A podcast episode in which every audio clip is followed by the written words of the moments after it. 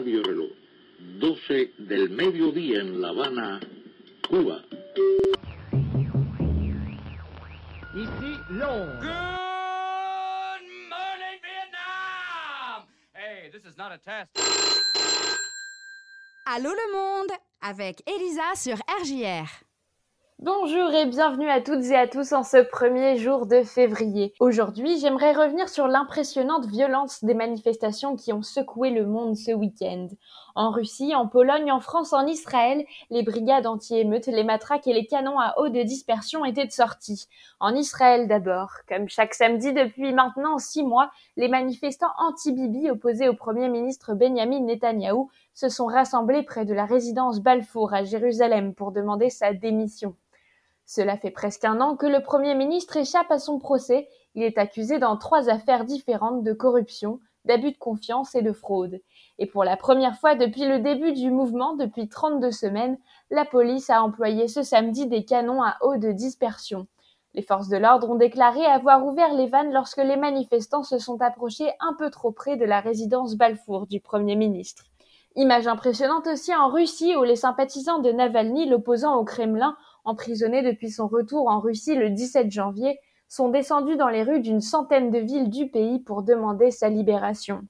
Si la semaine dernière 4000 personnes avaient été arrêtées, cette semaine, les interpellations battent un nouveau triste record. C'est plus de 5300 personnes qui ont été interpellées selon l'organisme spécialisé dans le suivi des manifestations, OVD Info.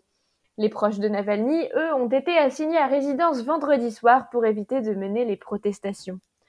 En Pologne, vendredi, quelques milliers d'activistes féministes sont descendus dans les rues de Varsovie pour dénoncer la décision du tribunal constitutionnel d'interdire l'avortement en cas de malformation du fœtus. Depuis 1993, l'interruption volontaire de grossesse est très encadrée par la loi polonaise. Les femmes sont autorisées à avorter que si la grossesse est le résultat d'un viol, d'un inceste, qu'elle met en danger la vie de la mère ou si le fœtus a une malformation. Pour cette dernière raison, plus de 1000 avortements sont effectués par an. Avec ce nouvel arrêté, il devient donc très difficile d'avorter pour des raisons personnelles. Un recul énorme sur les droits des femmes dans ce pays d'Europe de l'Est où la religion est utilisée à des fins politiques. Week-end de mobilisation en France également. Samedi, plus de 33 000 personnes sont descendues dans les rues partout sur le territoire pour protester contre la loi de sécurité globale, et plus particulièrement contre l'article 24 qui stipule qu'aucune image d'un membre des forces de l'ordre en action ne peut être diffusée sur les réseaux sociaux à des fins malveillantes.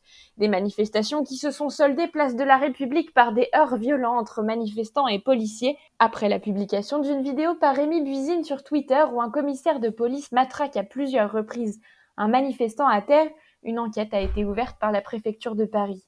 Manifestations et contre-manifestations aussi ce dimanche pour protester ou soutenir le projet de loi qui vise à autoriser toutes les femmes à pouvoir bénéficier de la PMA, procréation médicalement assistée. Un flashback des manifestations pour tout ce qu'il y avait eu en 2013 pour le mariage pour tous.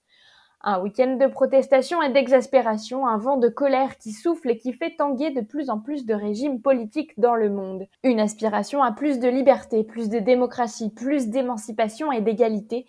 Un vent qui pourrait devenir de plus en plus fort jusqu'à devenir une tornade incontrôlable.